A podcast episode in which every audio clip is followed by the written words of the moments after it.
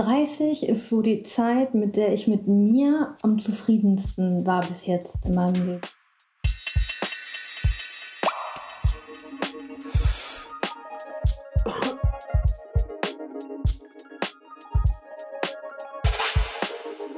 Auf eine Tüte Samosas mit Ash.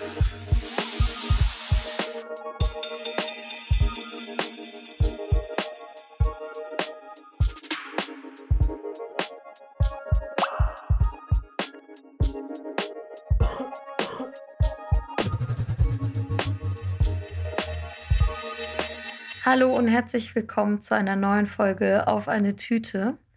Heute ist bei mir zu Gast Ash. Ash ist Online-Redakteurin bei einer bildungspolitischen Einrichtung und auch auf Twitter sehr gut äh, vertreten unter dem Handel Migrantifa. Folgt ihr ihr bestimmt eh schon, wenn nicht, äh, wäre jetzt der Moment damit anzufangen. Ash hat zum Beispiel auch in der Enzyklopädie Almanica, die Amina Aziz letztes Jahr herausgegeben hat, wo unter anderem auch Tweets von mir dabei sind, mitgeschrieben. Und ich freue mich voll, dass wir zusammen eine Folge aufnehmen. Hey Ash. Hallo, hey. Mir fällt äh, davon äh, da immer ein, dass wir ja zusammen in zwei Büchern schon erschienen sind und ich finde das immer lustig. In Triggerwarnung noch. Ja. Das stimmt. Da sind wir schon zweimal gemeinsam am Start. Ja, wie geht's? Wie steht's? Ja, mir, mir geht es eigentlich ganz gut soweit. Ähm, es ist nur sehr dunkel und ähm, ich habe eigentlich Lust, schlafen zu gehen. Ja, es ist gerade halt diese weirde Aprilwoche mit dem Wetter, wo sich an einem Tag vier Jahreszeiten treffen. Ja. Ist auch mal was. Warte, gibt es nicht so einen Spruch irgendwie, der April macht, was er will oder so? Genau so ist es. Finde ich gut, dass ich mir so deutsche Sprichwörter merken kann immer. Ja, April bleibt on brand. ja. Ja, genau. Und mir geht es dann eigentlich so äh, wie mit dem Wetter. Momentan habe ich so aufsteigende Hitze. Mhm. Also so schon so ein bisschen halbe Menopause oder so. Aber also ich stelle mir mal vor, dass sich das so anfühlen muss, wenn man so von innen irgendwie ist mir heiß aber es macht keinen Sinn, weil es eigentlich voll kalt ist und meine Füße frieren. Bist du frisch verliebt Aber oder so? ist es so, ist es so ein Anzeichen? Nee, ich glaube nicht. Verliebt ist? Okay.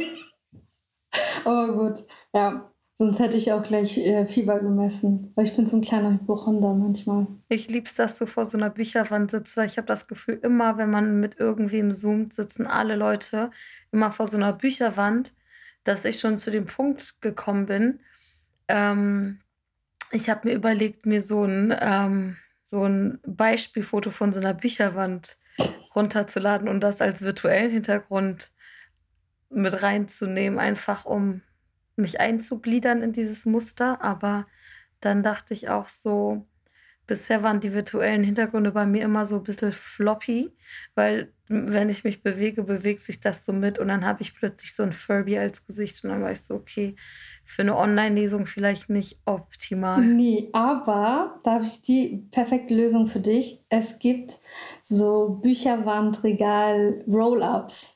Und dann mm. holst du dir einfach so. Aber das heißt, ich muss dafür Geld ausgeben und das in meiner Wohnung stehen haben. Ja, vielleicht ähm, schenkt äh, dir ja auch jemand eins. Ich meine, das ist ein Aufruf an diese Firmen, die, die diese Roll-Ups herstellen. Bitte verschickt die doch so als Marketing äh. Also ich, ich würde es cool finden, wenn wir alle so den gleichen Background haben. Quasi der virtuelle Hintergrund analog. ja, genau. Und dann, es ist so easy, weil du musst da auch nichts sauber machen und nichts einfach rollst du das Ding hoch. Kein Staubwischen. Gar nichts. Ne? Und die Bücher hast du wahrscheinlich auch alle gelesen, weil es geht schnell bei diesen Büchern. Auf dem Roll-Up kann man schnell lesen. Geil. Aber ich hatte so die Wahl gerade, so setze ich mich jetzt gegenüber vom Fenster oder vors Fenster, aber ein bisschen ist es noch hell draußen, ein bisschen noch und dann würdest du den nicht sehen, außer du magst das. Dann würdest du meine Orchideen sehen und dann würdest du sehen, dass ich so eine Orchideenlady bin. Orchideenlady ist auch so eine Signature auf jeden Fall. irgendwie, das ist immer so ein ganz be bestimmter Type of Person, der so eine Orchideen-Obsession hat. Wie viele Orchideen hast du? Erzähl mal. Ja, keine Ahnung. Ich denke so an meine Mutter, an die Oma von meiner Ex und so. Und halt Orchideen, Tapeten in so Nagelsalons. Ja. Also ich habe eins, zwei, drei, vier, fünf, sechs, sieben Orchideen. Heftig. Und sie blühen auch alle gerade. Maschallah. Das ist so wie der Zyklus, das hat sich so synchronisiert. Die blühen jetzt immer alle zusammen. Das ist sehr süß irgendwie. Ja. Das sind super zickige Pflanzen, äh, voll die Diven, aber irgendwie habe ich es geschafft. Sieben Jahre hat es gebraucht, jetzt sind sie alle gesund und gedeihen. Was, was hält dich daran, bei den Orchideen dran zu bleiben, auch wenn der Umgang mit denen so schwierig ist? Das ist ein bisschen auch eine Challenge, ne? Also es ist so, ähm, ja, sie sind eigentlich sind sie nicht schwierig, sie sind nur, sie brauchen sehr viel Liebe tatsächlich. Also sie sind nicht schwierig, sie haben so eigentlich basic human needs. Du musst mit ihnen sprechen, du zeigst ihnen Liebe, du machst ihre Blätter sauber, ab und zu kannst du sie auch düngen und sie brauchen schönen Platz, nicht, also nicht direkt in der Sonne, nicht zu kalt, nicht zu heiß und sei einfach nett zu ihnen und gut zu ihnen. Also ich, es ist so ein bisschen, ist es so wie Menschen. Wie so ein Tamagotchi. Warte, also keine meiner Orchideen ist jemals gestorben, aber ich glaube, viele meiner Tamagotchis sind gestorben. Ich hatte nie ein echtes. Mein Tamagotchi wurde gekillt von meinem Vater, weil das immer nachts Hunger hatte und gepiept hat. Dann ist irgendwann so wütend äh, so ins Wohnzimmer gegangen, wo es so im Wohnzimmerschrank, wir hatten eine von diesen hässlichen Wo Wohnzimmerschrankgarnituren, diese fetten Schränke aus der Schublade rausgeholt und dann die Batterie rausgeschraubt. Ja, rest in peace, Tamagotchi, sage ich da jetzt 20 Jahre, 25 Jahre später. Oh Mann. Aber ich hatte auch nie ein Original Tamagotchi, deswegen weiß ich nicht, wie das ist, ein Tamagotchi zu haben. Ich hatte immer diese anderen komischen Tiere, die es gab. Ja, ich hatte auch ein Off-Brand Tamagotchi, also. Okay. Fast alles Off-Brand gehabt. Irgendwann habe ich eine äh, Baby G mhm. bekommen. Diese Armbanduhren. mit, ja, genau, mit 15 und das war so eine Original ähm, Baby G. Und ähm, in meiner Schule wollte mir das aber keiner glauben, dass es eine Original Baby G ist. Und dann war ich so sauer und dann habe ich mir so eine Fake gekauft. Und dann habe ich, bin ich einfach so eine Zeit lang so mit zwei Uhren rumgelaufen. Mhm. In der Schule einfach. Ja, keine Ahnung. Aber. Halbe Flavor of Love. das stimmt, das muss sogar zu der Zeit gelaufen sein. Oh. Ich hatte so in der sechsten Klasse aus Iran so eine Fake Esprit-Armbanduhr. Und ich denke dann immer so, Esprit is something that people even fake. Aber anscheinend schon. Ich hatte auch so ein Esprit-T-Shirt, wo aber an der Seite so ein Etikett war, wo Alex stand. auch gut. Das ist wie diese, diese, diese Shirts, wo vorne Adidas und hinten Nike drauf ist und du kannst sie dann einfach umdrehen. Ist doch praktisch eigentlich. Ich meine, wie schlau ist das bitte schön gemacht? Es gibt ja auch Markenkollaps. Also es gibt ja auch North Face X Gucci. Warum soll es dann nicht Adidas X Nike geben? Stimmt. Oder ich habe ein T-Shirt, wo Obama, Harry Potter und Sonic zusammenkommen. Nice. Was machen Sie auf dem Tisch? Keine Ahnung. Sie ähm, machen so Rainbow Capitalism oder so. Okay. Keine Ahnung. Ich liebe es aber immer, wenn ich mich so schwach fühle, trage ich das T-Shirt, weil dieser Sonic drauf so keck guckt und Sonic ist für mich einfach so eine E-Dike mit so hochgegelten spiky Haaren und so geilen Sneakern und so, deswegen. Süß. Ich habe an, so lange nicht mehr an Sonic gedacht. Aber wir haben alle Sonic gespielt, glaube ich, damals. Wir sind nach Hause gekommen von der Schule und ähm, wir hatten so ein gebrauchtes Super Nintendo. Und, und da konnte man ja natürlich keine Sega-Spiele drauf spielen. Am Anfang so. Und, ähm, und wir hatten nur ein Spiel, das war so ein Formel-1-Rennen. Und mein Bruder und ich haben uns immer gestritten, wer das spielen darf. Und dabei war das so wirklich das langweiligste Spiel, was es gibt auf dem Markt. Und ähm, aber es gab erstmal so immer eine Stunde Klopperei zwischen mir und meinem Bruder, wer das spielen darf. Und dann so dieses typische, weiß nicht, ob du das noch kennst, mit diesen Super Nintendo-Spielen, wo man diese Kassetten hatte und in die hat man dann reingepustet, bevor man sie reingestellt. Warum hat man da reingepustet? Ah. Damit der Staub rausgeht. Ist das wirklich passiert? Damit es nicht backt. Mit dem Staub? Ach so, okay. Ja.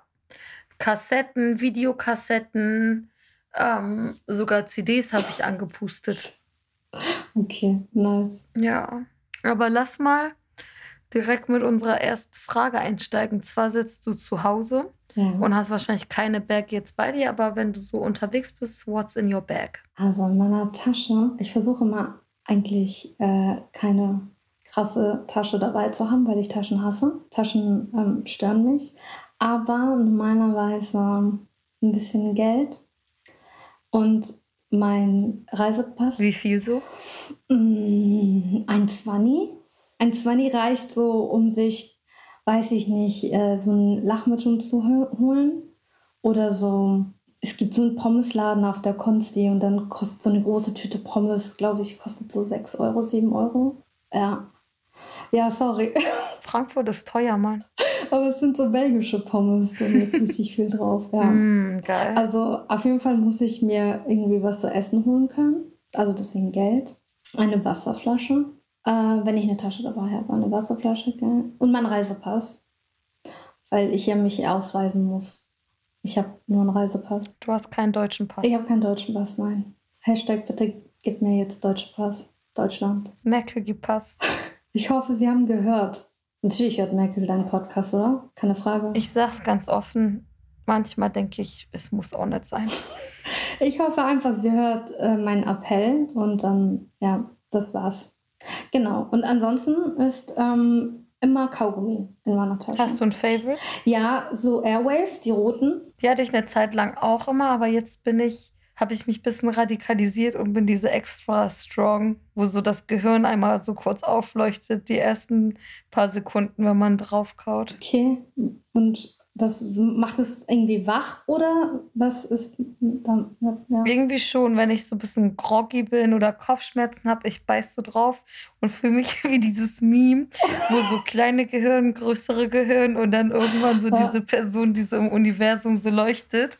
Das bin ich, wenn ich auf so scharfe Kaugummis beiße. Das ist so halbe Fisherman Friends äh, Gefühl. Mhm. Das, gibt auch ein, das gibt mir immer so dieses Gefühl. Ja. Mhm. Genau.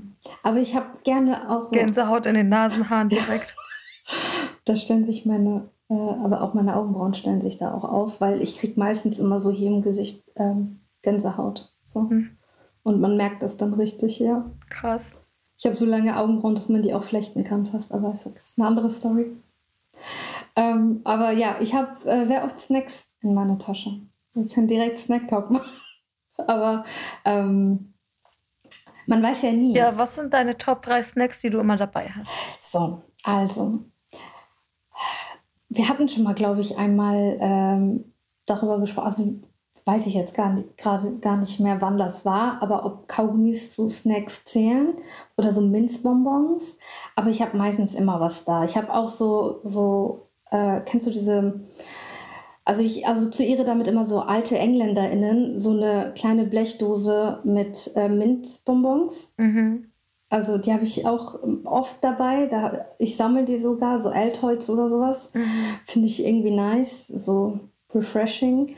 Und ähm, dann habe ich oft ähm, Schokolade dabei, aber sowas Kleines. Und jetzt bitte nicht auslachen.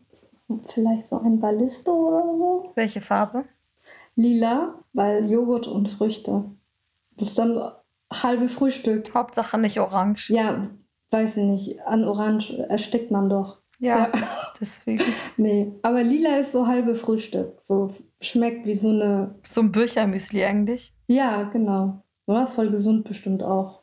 Also, ja, läuft so Selbstbetrug und so. Und ähm, ja. Ich denke bestimmt, das ist gesund, aber nicht, wenn man wie ich Laktose und Gluten nicht äh, verträgt. Ja, dann sollte man das vielleicht minimieren oder Laktasetabletten dabei haben. Gelten die auch als Snack? Weil die habe ich auch immer dabei. Laktasetabletten, würde ich sagen, sind eher Medication. Okay, schade. Aber stell dir mal vor, du snackst so deine Laktasetabletten dabei. Keine Ahnung. Ey. Man snackt ja zu etwas. Es ist ja nie sowas, was alleine steht. Das stimmt. Das stimmt. Ja. Ja, und ähm, ja, das sind eigentlich so die beiden Sachen, die ich meistens dabei habe, weil äh, sie so klein und äh, handlich sind. Aber manchmal, und ähm, das habe ich neu für mich entdeckt, probiere ich diese, ähm, diese Dingskopien aus, diese Kinderkopien. Mhm. Und ich habe jetzt gerade bei Penny Schokobons entdeckt, von der mhm. Penny-Marke.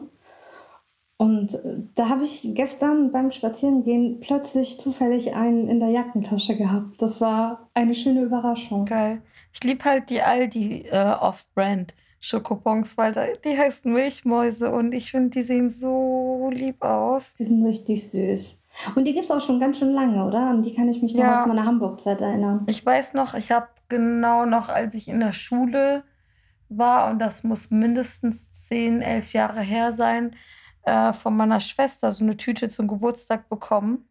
Damals war schon bekannt, dass ich laktoseintolerant bin und da hat sie so Happy Durchfall draufgeschrieben. Süß auch. I guess. Ja. ja. Ja, nee, Milchmäuse finde ich auch süß. Ich wollte fast sagen, ja, Aldi, weiß ich nicht, wegen Aldi Süd, aber wir haben es ja auch bei uns, bei Aldi Süd, Milchmäuse. Und bei Penny sind diese ganz neu. Ja, den Aldi Süd, Aldi Nord Talk würde ich gerne direkt abmoderieren. Da äh, verliere ich ja. immer bei.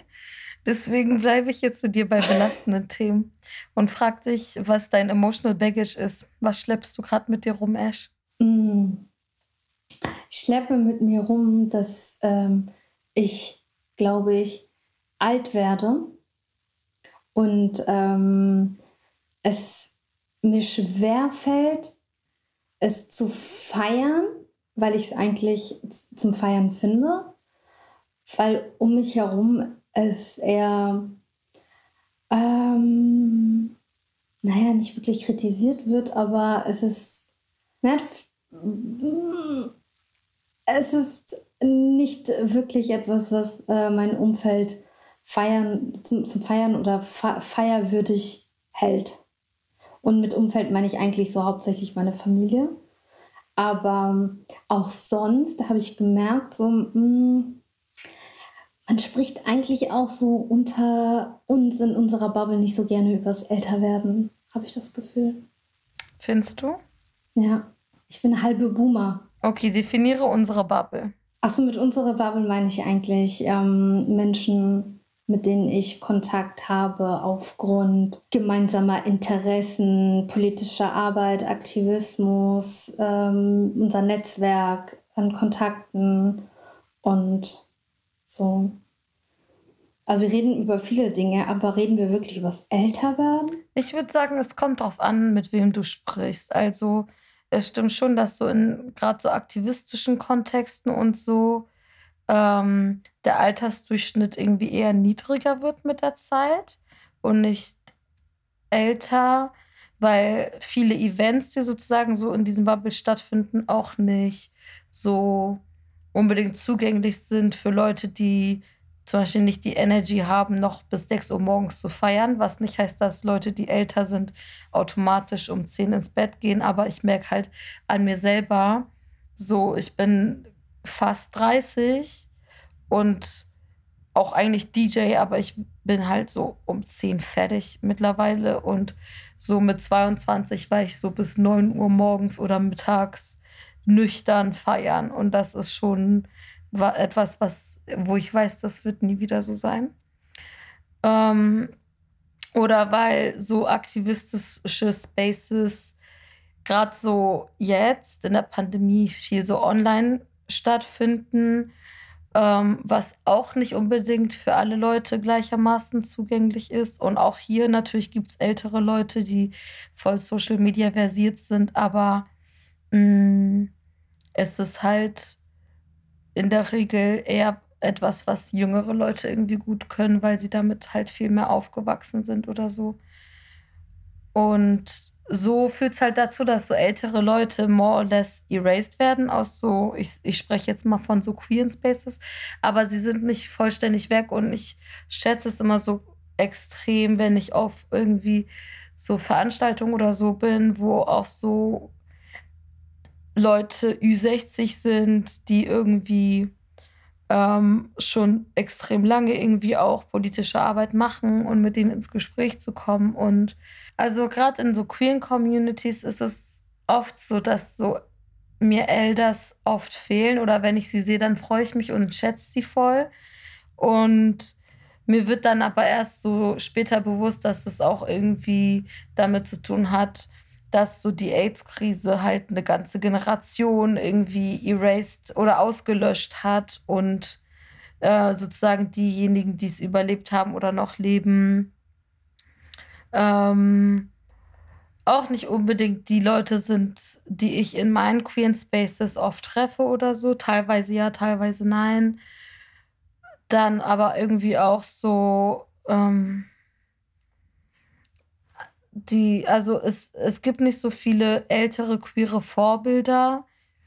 Teilweise sind sozusagen die älteren Leute, die es gibt, als Vorbild oder Role Model oder so, ähm, aufgrund politischer Differenzen irgendwie nicht so tauglich, sage ich mal. Also wenn es irgendwie so Leute gibt, die Trans-Leute oder Sexarbeitende aus der Community erasen wollen, dann bin ich natürlich nicht dabei. Aber es gibt natürlich auch ältere Trans-Leute und ältere Sex-WorkerInnen oder Leute, die halt solidarisch mit Trans-Leuten und Sexarbeitenden sind und älter sind.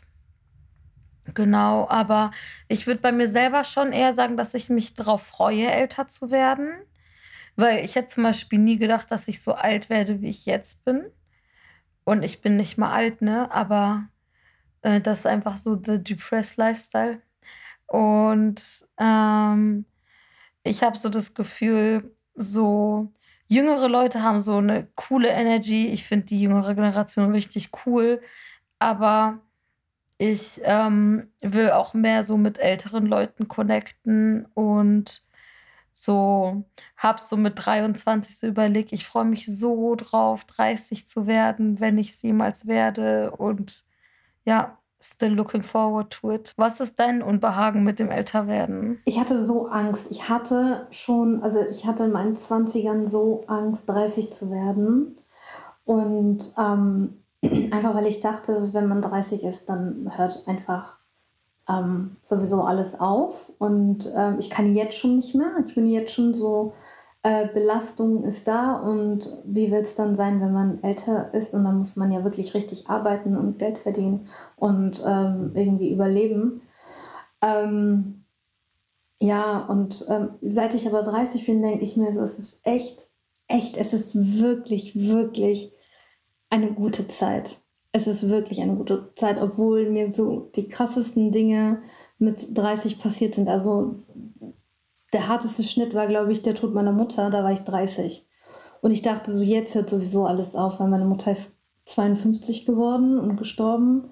Und ich dachte so, dann so hier, ähm, dann schaffe ich es auch nicht lang und ähm, ich will jetzt nicht älter werden. Und das ist, glaube ich, auch ein bisschen so die Angst, die jetzt wieder da ist. Aber tatsächlich, 30 ist so die Zeit, mit der ich mit mir am zufriedensten war bis jetzt in meinem Leben und mit allem, was ich tue und mit meinen Freundinnenschaften und mit meinem Umfeld und auch wie ich lebe und wohne. Ich habe zum ersten Mal wirklich meine Wohnung so eingerichtet, dass ich hier auch wohnen und leben will und habe mir mal schöne Möbel gekauft und nicht nur praktische Möbel gekauft und ähm, und ich habe einen Onkel, der meinte irgendwann so, ja, Aisha, so mit 30 fängt das Leben wirklich an und dann erst, erst in deinen 30ern bist du in der Blüte deines Lebens und ich immer so, nee, sag das nicht.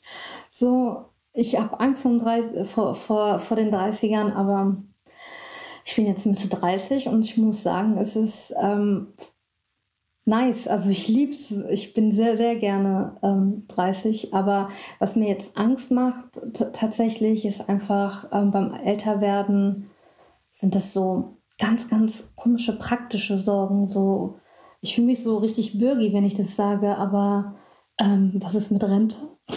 Also, mhm. wovon, wovon, soll ich leben? Ich weiß es nicht, frage ich mhm. mich die ganze Zeit. Oder aber auch so Sachen wie letztens ähm, also ich benutze seit einigen Monaten bei uns nur noch die Treppe.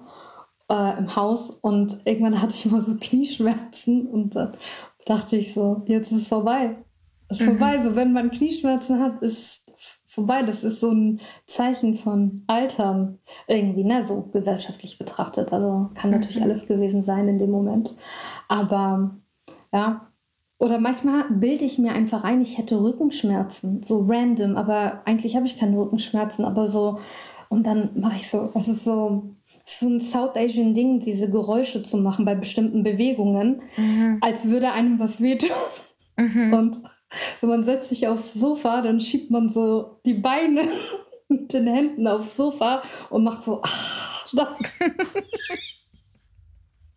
Und ich mach's, ich habe ich es einfach gemacht. Mir, nichts hat mir wehgetan. Alles, alles war in Ordnung, aber ich habe es einfach gemacht. Und es war für mich so, in dem Moment muss ich so an äh, so ein ähm, Lily Singh Sketch denken, in dem sie ihre Mutter nachmacht, die auch so Geräusche macht beim mhm. sich bewegen. Und ich dachte, es ist vorbei, jetzt ist. Ah, okay, ciao. Chodafis. ja. Und ich glaube, das sind so ein bisschen so die Ängste. So, ansonsten würde ich sagen, ich bin voll zufrieden mit meinen 30ern. Und ähm, ja, mir machen halt nur solche Sachen Angst wie wie geht's weiter? Was ist mit, keine Ahnung, Altersvorsorge? Ich weiß nicht, ob das eine rationale Angst ist oder ob diese Angst einem so von Deutschland eingeredet wird. Ich hatte vor so zwei Jahren fürs Missy Magazine so ein Interview mit äh, drei schwarzen lesbischen Aktivistinnen. Peggy Piesche, Katja Kinder und Deborah Moses Sanks. Und da ging es auch um Queerness und Eltern da ging es auch um Queerness und Altern und da haben sie zum Beispiel auch drüber gesprochen, wie sie äh, so quasi ihr eigenes Care-System planen ähm, und irgendwie so überlegen, so was braucht es für so eine intergenerationale queere Community und so.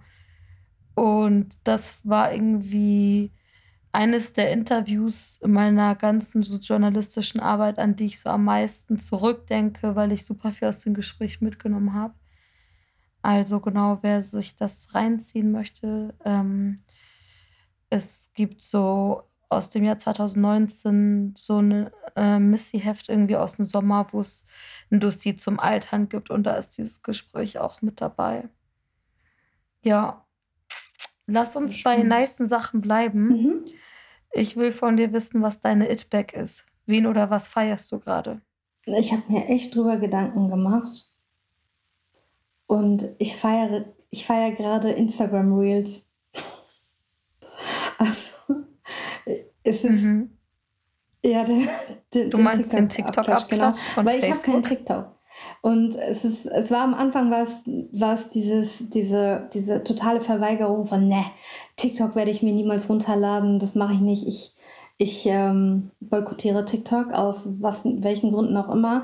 Unter anderem ist ein Grund, dass ich ein altes Handy habe und mein Handy sehr schnell überlastet ist, einfach mit neuen Apps. Deswegen mhm. kommen da selten neue Apps drauf. Und ähm, ja, aber momentan fahre ich einfach ähm, Instagram Reels, weil ich ähm, ein paar äh, Tage frei hatte und nichts zu tun hatte, so arbeitstechnisch. Und dann saß ich halt einfach rum und dachte mir, guckst du dir mal an, so explorst du mal ein bisschen, so was die Leute auf TikTok machen. Und es ist tatsächlich, wenn man irgendwann mal so einen coolen Algorithmus hat, hat man echt nice Sachen drin. Also Mhm. So, ich habe jetzt so die perfekte Mischung, gerade hoffentlich wird es nicht kaputt gemacht, so eine Mischung aus Katzenbabys, so mhm. US und UK Brown Communists, mhm. die auch Witze über ihre Eltern machen, was ich auch nice finde irgendwie. Und ähm, manchmal kommt dann irgendwie so ein deutsches Video rein. Ich weiß nicht woher. Das ist dann so, so ein richtig Boomer-Humor-Ding, aber ich bin, ich bin Boomer. Es ist, wie es ist. Also, ich habe es ausgesprochen. Ja, ich habe ja TikTok und meine For You-Page, also mein Algorithmus, äh, spült mir einen Mix aus Lesbian-TikTok, Trans-TikTok, slash Queer-TikTok, Mental Health, so Childhood Trauma-TikTok, Migra-TikTok und deutsche TikToks von Leuten, die so einmal einen LehrerInnen nachmachen. Als Sketches. ja, es ist so, es ist so ein bisschen cringe, aber ich muss auch so lachen. So Sprüche wie so, wenn ich rede, hast du Sendepause. Und das kriegt mich jedes Mal. Das müsstet ihr wissen, das ist Stoff aus der sechsten Klasse. Ich muss zugeben, ich finde das auch derbe lustig. Voll, ich finde das richtig lustig. Ja, okay, nice. Ich frage mich, wie man sowas ähm, auf Instagram Real bekommen könnte. Aber ja, ich verstehe das. Das ist auch ein bisschen mein Humor. Ich, ich sag, also wie gesagt, ich bin da ganz ehrlich, ich bin Boomer und das wäre auch ein bisschen dieser cringige deutsche Sketch-Humor. Damit kriegt man mich. Ah ja, und Old TikTok. Ah. So Furbies, die so rasiert werden und so mit Würmern bedeckt werden oder Teletubbies, die strippen und so. Das habe ich, da habe ich noch gar nicht gesehen bei Instagram. Aber interessant. Genau, mein Humor. ja, vielleicht in drei, vier Monaten. Die sind ja ein bisschen late. Ich weiß nicht, ob das jetzt äh, gerade so ein Diss äh, gegen mich war oder gegen Instagram. Ach komm, nee, alles gut. Mm -mm. Das ist nur normalisierter Ageism von mir an dich. Das ist auch völlig in Ordnung, weil ich gebe ja zu, ich bin einfach late to the party. Das ist einfach wahr, weil ich das einfach verdrängt habe. Ich habe einfach so getan, als würde es das nicht geben. Was? Was soll das sein? TikTok hat noch nie davon gehört. Und ähm, ja. Meine Friends sagen immer, man muss immer so ein bisschen gegrillt werden. Nicht zu viel, sonst wird man dry. Und auch nicht äh, äh, zu wenig, weil sonst ist man so lost in the sauce. Aber wenn man so in einem guten Amount gegrillt wird, bleibt man halt juicy. Das ist nice. Und ich sage auch immer, es ist, es ist einfach eine Art, Liebe auszudrücken. Ich finde das völlig in Ordnung. Es gibt Räume, da ist das völlig okay und es gehört dazu. Es ist so einvernehmlich voll okay, ab und zu gegrillt zu werden von den Friends. Ja, ich, das zeigt ja, dass man eine Person kennt, auch ihre Schwächen und sie so ein bisschen damit ärgert, aber nicht so sehr, dass es verletzend wird, sondern genau. ähm, auf so eine softe, challenging Art und Weise. Apropos Grillen. Ich habe so Bock, endlich anzugrillen. Es ist Anfang April, aber jedes Mal, wenn ich irgendwo vorbeilaufe und so Grill rieche, ich esse nicht mal Fleisch, ne, aber ich bin so. Das ist irgendwie einfach nur intriguing. Grillen ist aber so eine Sache, muss ich ehrlich sagen. Seitdem ich hier in Süddeutsch Süddeutschland, Frankfurt ist Süddeutschland, Süd Für mich ist alles unterhalb von Hannover Süddeutschland das war so unser Spruch in der Schule, war alles unterhalb von Hannover ist Bayern. Ist klar, dass es Bayern ist. Keine Ahnung, was für eine Stadt, äh, so Westen, Osten, egal, alles Bayern. Aber ja, seitdem ich äh, in Frankfurt lebe, mhm. Wird, also es wird definitiv meistens, manchmal wird sogar im März schon angegrillt. Ja, weil es ist warm, es ist anderes äh, Klima hier bei uns, weiß Bescheid, so die ganzen Parks sind voll und wenn ich jetzt wieder anfange, mehr Family zu treffen im Sommer draußen, also das erste, was ich meine, bald ist eh Eid, das heißt so im Ramadan ist eh klar, wird gegrillt, sowieso die ganze Zeit wird gegrillt. Also das, die Frage stellt sich gar nicht. Also wir machen jetzt schon, glaube ich, Großbestellungen für äh, Chicken Tikka und Lammkebab und ähm, dann, dann wird gegrillt. Und dann in unserer Familie ist auch noch so witzig, findet so ein halber Wettbewerb statt. Mhm. Jedes Wochenende grillt eine andere Familie. Und dann werden immer so die Jüngsten gefragt, aha, wo hat es denn mehr geschmeckt? Mhm. Beim Onkel oder bei der Tante? Du kannst alles sagen. Das ist, äh, wir sind hier, das ist ein freies Land, weißt du? So sag einfach, wo es dir mehr geschmeckt hat. Welches Hähnchen war juicy? Ey, ich würde, glaube ich, voll gerne dieses Jahr probieren, vegane, ähm, vegane Cholo Kebab zu machen. Okay. Ja. Diese iranischen Hackspieße mit so aus so Metall, mit so Hackzwiebeln und Gewürzen, weil das war immer so mein Dream als Kind. Ich habe so gern gegessen. Ich habe es so geliebt, wenn mein Vater mit so Lavaschbrot so mhm. die Spieße abgemacht hat und wenn ich so dieses Soaked Brot dann so essen durfte. Und das würde ich irgendwie gerne veganisieren. Kennst du das, wenn dann so noch Dampf aus, so aus dem Kebab rauskommt, aus diesem Loch, wo der Spieß drin war, dampft es noch so raus und mhm. dann riecht es überall so schön. Ja. Ja, und, und was würdest du dann nehmen? Also was wäre da die Fleischalternative? Ja, so veganes Hack. Es gibt ja mittlerweile die, die so richtig wie so echtes Hackfleisch aussehen. Da würde ich das mal probieren und gucken, wie weit man da kommt. Zur Not bleibt für mich ja immer noch die gegrillte Tomate. und Champignons manchmal. Eigentlich so diese gegrillte Champignon und Tomate ist immer so schöne mhm. Kombi. Die beiden ergänzen sich gut. Müssen immer, immer herhalten für alle, aber ja. Aber ja, jetzt habe ich auch Lust auf Grillen. Ich habe sogar eine Picknickdecke gekauft. Mhm. Mit so einem geilen Nudelsalat. so deutsche Grillen. Ich finde, deutsche Grillen ist richtig geil. So ein geiler Nudelsalat, geiler Kartoffelsalat, irgendwie so Grillkäse, vegane Würstchen, äh, Mais, so vegan, so Gemüse, so Aber mariniertes. So Folienkartoffel dann auch auf dem Grill. Folienkartoffel so mit so einem schönen ja. Löffel Quark. Nice. Voll Lust drauf. Ja, ich finde so, deutsche Küche kann nicht viel, aber beim Grillen, ich fand immer deutsche Grillen geiler als iranische Grillen. Ich fand iranisches Grillen geil, aber da gab es halt immer nur ein Gericht, so Cholo Kebab und Juju Kebab, also Hähnchen oder Hackfleischspieße. Ah, okay. Aber halt bei deutsche Grillen hast du halt voll die Variety. Kannst du auch Steak, wenn das was für dich ist, gibt es auch vegan. Also aber South Asian Grillen ist auch nice. Also South Asian Grillen gibt es auch, ähm, gibt es natürlich alles mögliche an Fleischspieße, ne? also alles, also Hackfleisch, mhm. aber auch so, aber auch so Lammkoteletts und, und so eine Geschichten. Aber wir haben ja auch noch Panir und deswegen gibt es voll oft so Panir-Dicker gegrillt, auch nice. Richtig, Geil. richtig nice. Einfach, freut sich auch, äh, die Laktoseintoleranz freut sich auch. Okay, ich krieg Hunger. Deswegen direkt nächste Frage. Bleiben wir bei deutschen Sprichwörtern. Die Katze ja. im Sack. Was ist etwas, wofür du dich früher geschämt hast und heute nicht mehr? Ich habe mich ähm, krass früher geschämt, so traditionell indisch-pakistanische Kleidung zu tragen draußen und habe es nicht gemacht. Mhm. Und äh, es war mir unangenehm. Und ähm, jetzt ist so, ich weiß, es kommt Sommer und erstmal habe ich ähm, ein neues äh, Kurta bestellt oder neu, neu, mehrere Kurtas und das sind so schöne Baumwoll- oder Leinenkleider ähm, oder Hemden bestickt und mhm. ähm, ja, also was glaube ich eher so als Ethno-Look durchgeht, so bei Deutschen. Mhm.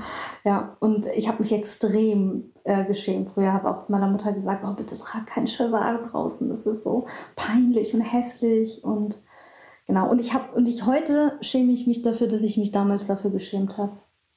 Weil es war so, warum? Aber bist du in so einer Community aufgewachsen, wo man das auch hier in Deutschland so im Alltag draußen getragen hat? Ja, schon, tatsächlich. Also, ähm, obwohl, also meine Mutter ist auch hier groß geworden in Europa, in England, aber mhm. ähm, also sie kam ähm, kam mit 20 nach Deutschland und hat hier aber auch abwechselnd mal westliche Kleidung getragen, aber auch mal Kameez auf der Arbeit getragen. Mhm. Und ähm, deswegen, es war ganz normal und meine Tanten auch. Und auch wir waren auch in der pakistanisch-indisch-muslimischen äh, Community auch oft auf so ähm, Kulturabenden und das war dann ja, das war dann klar, dass alle immer nur sowas anhatten. Weil, ja. Auch weil unsere Community zum größten Teil eher, ich sag mal so, ähm, Menschen sind, die aus einfachen Verhältnissen kamen, viele Geflüchtete, gar nicht so viele Städte. Auch ähm, in Indien und in Pakistan gibt es so dieses krasse ähm, ja, das, in den Städten sind die Leute sehr westlich, sehr modern, auch was, es überträgt sich natürlich auch auf Kleidung und ähm, in den Dörfern oder in den ähm, Vororten eher traditioneller und äh, praktischer und von daher ähm, viele, viele Bekannte, die ich hatte, kamen halt aus Dörfern Und da war, es gab es auch noch dann regionale Unterschied, was die Kleidung betrifft. Mhm. Aber ja, Kleidung war so ein Riesending. Ich habe mich sehr oft für Dinge geschämt, die ich tragen musste. Mhm. Ja, und heute ist es mir eigentlich egal und was ich anhabe, muss ich sagen. Ich habe mich auch für viele Klamotten geschämt, die ich tragen musste. Also es waren halt jetzt nicht so traditional Sachen oder so. Also ich hatte einmal nur beim Fasching so ein so was iranisch-traditionelles an und dann waren alle so, hä, das ist doch keine Verkleidung. Nicht, weil die woke waren, sondern weil sie so äh, dachten, wenn jemand anderes, Annika, das angehabt hätte, wäre es eine Verkleidung, aber wenn ich es trage, ist es keine Verkleidung. Ja. Obwohl es für mich so übertrieben die Verkleidung war, weil ich es nie so im Alltag tragen würde. Ähm, ja, aber wofür ich mich wirklich geschämt habe, waren so Klamotten, die meine Mutter mir rausgesucht hat. Also es war viel so äh, runtergereichte Klamotten von meinen Cousinen dabei, aber auch so Sale-Klamotten, die meine Mutter geholt hat. Und ich hatte so dieses eine Paar Schuhe. Und wenn ich heute dran denke, bin ich immer noch mit, mit Schmerz erfüllt. Ich rede mit Friends irgendwie gerade voll viel über dieses eine Paar Schuhe, was ich in der so fünften, sechsten tragen musste. Ich weiß nicht, wie ich es so beschreiben soll. Also es sind so Turnschuhe, mhm. aber weißt du, diese, so diese ganz schmalen, die so eng am Fuß liegen und vorne so ein bisschen hochgehen und so hässliche Nähte haben, so Ziernähte, die so über den Schuh gehen und ähm, so keine Schnürsenkel haben, sondern nur so ein, so ein Gummiband quasi, was ja. so zusammenhält. Also so eine Freundin von mir und ich, wir nennen es immer so Spicy Shoes. Und das ist sozusagen so die uncoole Version von diesen Puma-Schuhen, die dann so boxermäßig später, so ein Jahr mhm.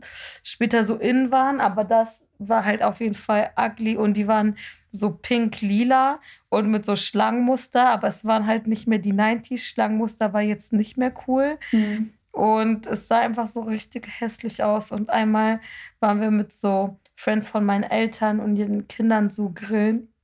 Und dann war die eine so voll gemeint von mir und ich war so, oh Mann, du bist voll eingebildet. Und so, ja, wenigstens trage ich nicht so, also Zitat war, wenigstens trage ich nicht so behinderte Schuhe wie du.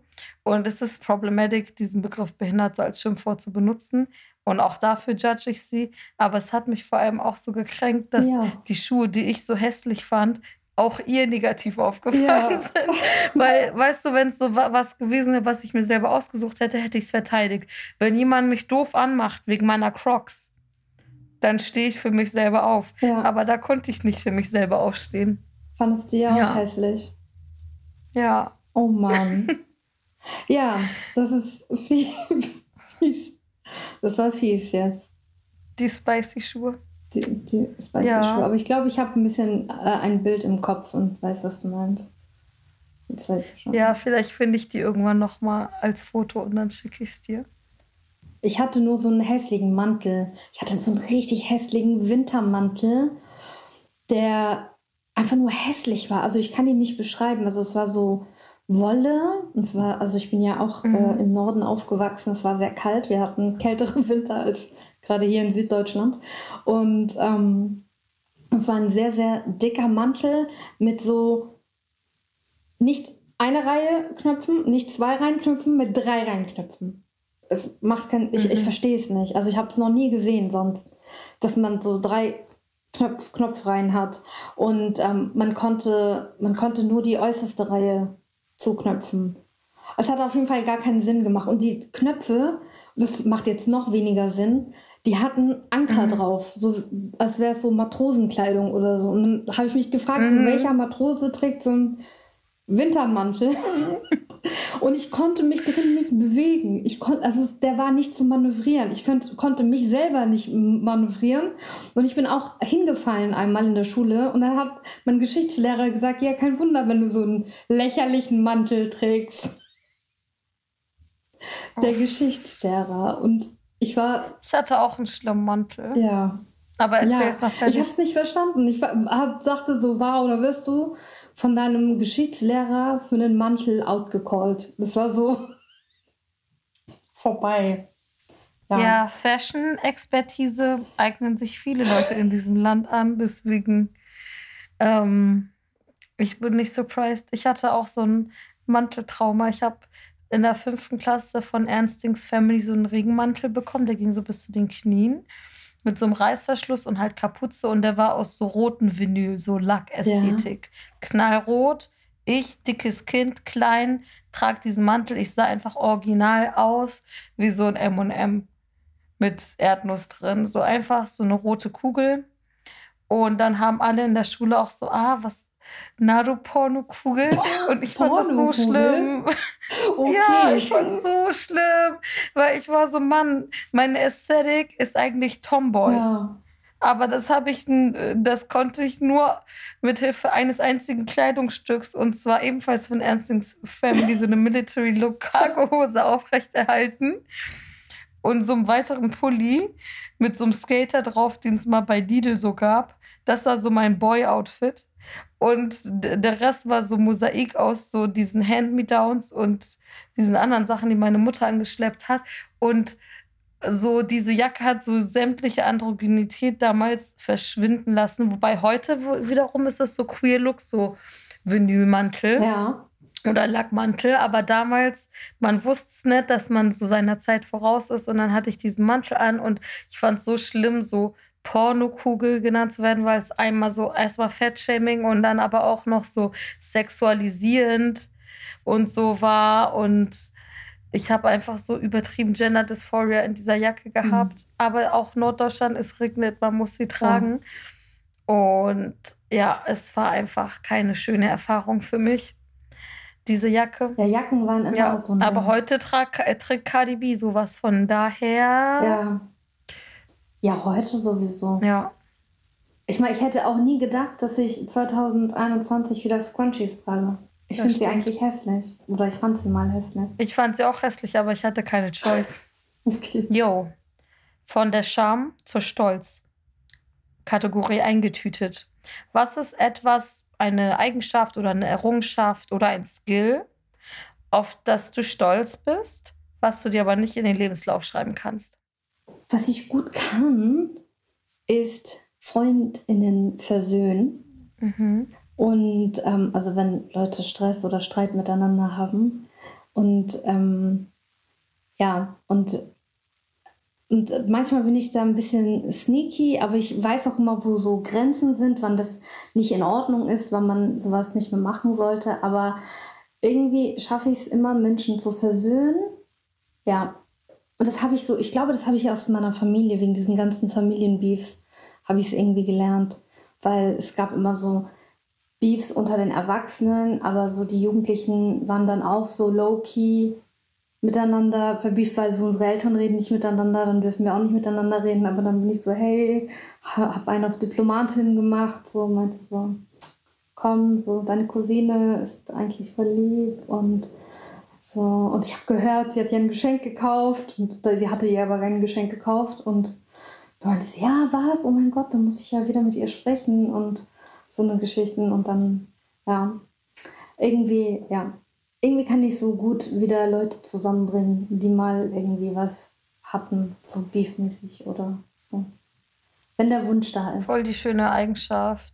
Ich würde das voll gern können, aber fast immer, wenn ich versucht habe, Leute miteinander zu versöhnen, hatte am Ende nur ich noch Beef mit denen. Also das ist, also es war dann so, dass nicht nur die beiden Seiten äh, nicht miteinander gesprochen haben, sondern die waren dann auch noch pisst auf mich.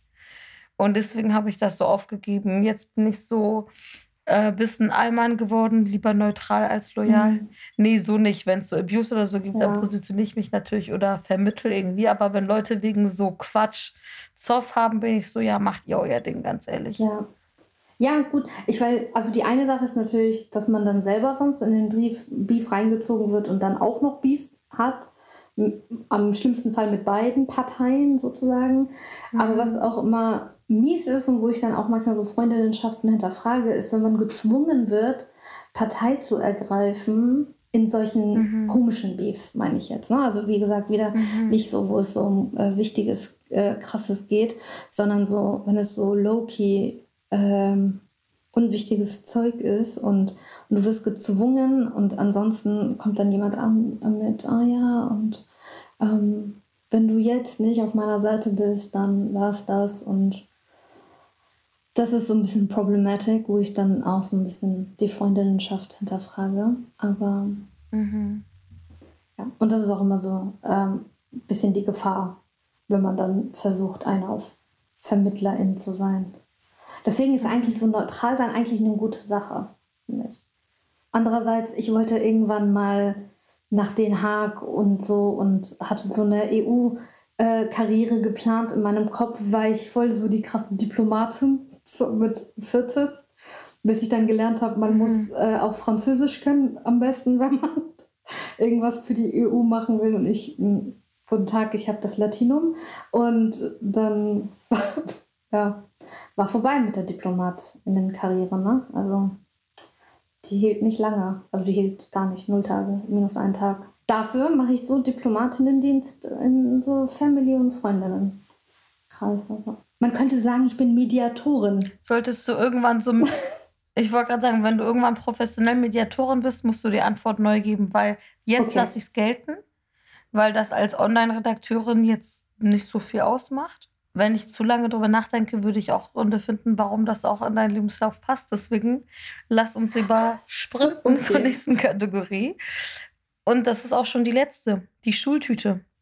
Was würdest du gern Leuten mit auf den Weg geben? Würde erstmal ganz viel Liebe für alle eigentlich in so eine Schultüte packen, weil ich finde, wir haben alle sehr viel Liebe verdient. Und äh, wir hätten auch. Wie deine alle, Orchideen. wie meine Orchideen, ja. Und Geduld auch manchmal. Also aber gegenseitig für alle. Geduld mhm. äh, für alle mit ein. Und ähm, ich hatte übrigens nie eine Schultüte. Jetzt kommt wieder so ein. Sorry, wollte ich nicht triggern. hoch. Aber ich würde damit klarkommen irgendwann. Ähm, ja.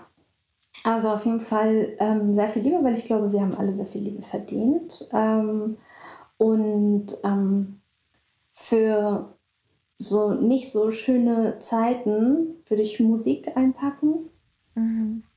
weil Musik eigentlich immer ganz gut tut. Ein äh, Notizbuch, weil ich für mich gelernt habe, wenn ich schreibe, ähm, kann ich viel verarbeiten und das würde ich auch so mhm. weitergeben. Zum Ausprobieren. Man kann ja auch malen, man kann ja auch, keine Ahnung, Tic-Tac-Toe mhm. mit sich selbst spielen und sonst irgendwas machen. Man mhm. muss ja nicht was schreiben. So. Oder dieses mit diesen Punkten und dann so verbinden. Ich weiß gar nicht, wie das Spiel heißt. Aber ja. Und ähm, ja, und dann natürlich äh, wieder ein guter Snack. Und dann so den Wunsch-Snack, weil es dann so nach dem Motto so viel Good Food und so Soul Food ist. Ja, aber du darfst nur einen Snack für alle Leute einpacken. Du musst dich jetzt entscheiden, was ist der Snack, den alle Leute mitnehmen sollen. Heiße Samosas. Weil Teig und Kartoffeln mm. sind richtig, richtig gut für die Seele und für den Körper. Boah, ich liebe Samosas. So. In Iran gibt es immer so Streetfood-mäßig Sambusse, was basically same ist, nur dass sie halt Lavaschbrot als Teig mhm. benutzen, mhm. aber Inhalt ist ähnlich. Und dann gibt es immer so eine rote Soße, so Ketchup-like, aber nicht so richtig Ketchup, mhm. eher wie Gewürzketchup. Und das habe ich so geliebt, bei jeder Gelegenheit immer Sambuse, Sambuse, Es ist auch mein Lifehack, wenn man keinen Teig hat oder keinen Teig machen will, dass man ähm, Tortilla-Brot nehmen kann mm. und dann einfach teilt und dann Dreiecke draus bastelt und dann mit seiner Lieblings-Samosa-Füllung füllt. Die natürlich äh, Erbsen und Kartoffeln sein muss, aber Geil. ihr seid frei, ihr könnt alles andere reinmachen. Aber heiße Samosas wünsche ich. Boah, vielleicht mache ich das. Ha? Vielleicht mache ich das. Ja, mach das. Kannst frittieren, kannst aber auch mhm. in Airfryer tun. Ich habe einen Airfryer. Oder einen Ofen, kannst Geil. du auch machen. Meine ja. Eltern haben, als ich meinen 18. größer gefeiert habe, so richtig viel Essen gemacht. Die haben so Salat Olivier gemacht, also so ein iranischer Kartoffelsalat und Sambuse und noch so ein paar andere Sachen. Und die, es waren fast nur Almans da und die waren alle so, hm, ist da Koriander drin? Ich mag das nicht. Ähm, oder wollten so Essensschlacht machen und so. Und das war so der Moment, den ich mitgesehen habe, wo Arbeit nicht wertgeschätzt wurde. Und wo ich so richtig richtig so, da war wirklich so dieses Motto, it's my party and I cry if I want to. Mein 18. Geburtstag war einfach Flop des Todes. Ich hatte auch so, es war eine Motto-Party, alle waren gebeten, sich so als StreberInnen zu verkleiden und Nerds. Und das haben auch nicht alle ja, Leute durchgezogen, war ich richtig pisst. Und da haben mich so zwei aus meiner Klasse so mit ihrem Geschenk gefettshamed. War, war ich auch so, stay strong, stay strong, nicht heulen, nicht heulen. Ich habe nicht geheult, aber ich war richtig pisst. Das waren dieselben Hunde, die so diese Essensschlacht anstiften wollten, wo dann aber jemand so gesagt hat, äh, habt ihr Lack gesoffen irgendwie, bleibt mal locker. Ähm, und dann hat jemand mein iPod mit meiner kuratierten Musikliste für den Abend rausgezogen und David Guetta angemacht. Ich war richtig sauer. Ja, und ich war straight edge, deswegen ja. war so Sober Party. Und dann sind Leute so zum Saufen rausgegangen und sind dann so dahin, so besoffen hingekommen. Ich schwöre dir, das war einmal, wo ich wohlwollend auf Menschen geblickt habe und ich habe es bereut. Ja, das klingt aber sehr, sehr mies. Ja. Seitdem nur noch Inner Circle. Aber echt außer zu meinem 30. Wenn Corona bis dahin noch ongoing ist, feiere ich nach, aber ich will meinen 30. mit ein paar Friends zusammen, die auch dann so in der Season wollen wir so eine fette Party schmeißen. Ähm, eine Freundin von mir, Nedda, die auch den Podcast produziert, hat schon gesagt, sie organisiert so Dancer, die als Teletubbies und Furbies verkleidet sind. Und es gibt eine Wrestling-Ecke und eine Backgammon-Ecke und eine Armdrücken-Ecke und Magic Bowle und ja. Das klingt richtig nice. Ähm, let's see if it actually happens. Aber da musst du kommen. Ja, ich bringe auch Samosas mit. Oder ich mache einfach Geil. frische Samosas. Oh mein Gott, es wird so gut. Mit einem nice. Chutney. In dem Sinne, geil. Und in dem Sinne, peinliche Abmoderation und tschüss.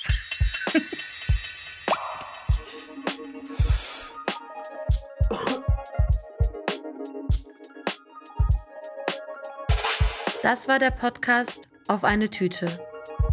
Produziert von Cousin Productions.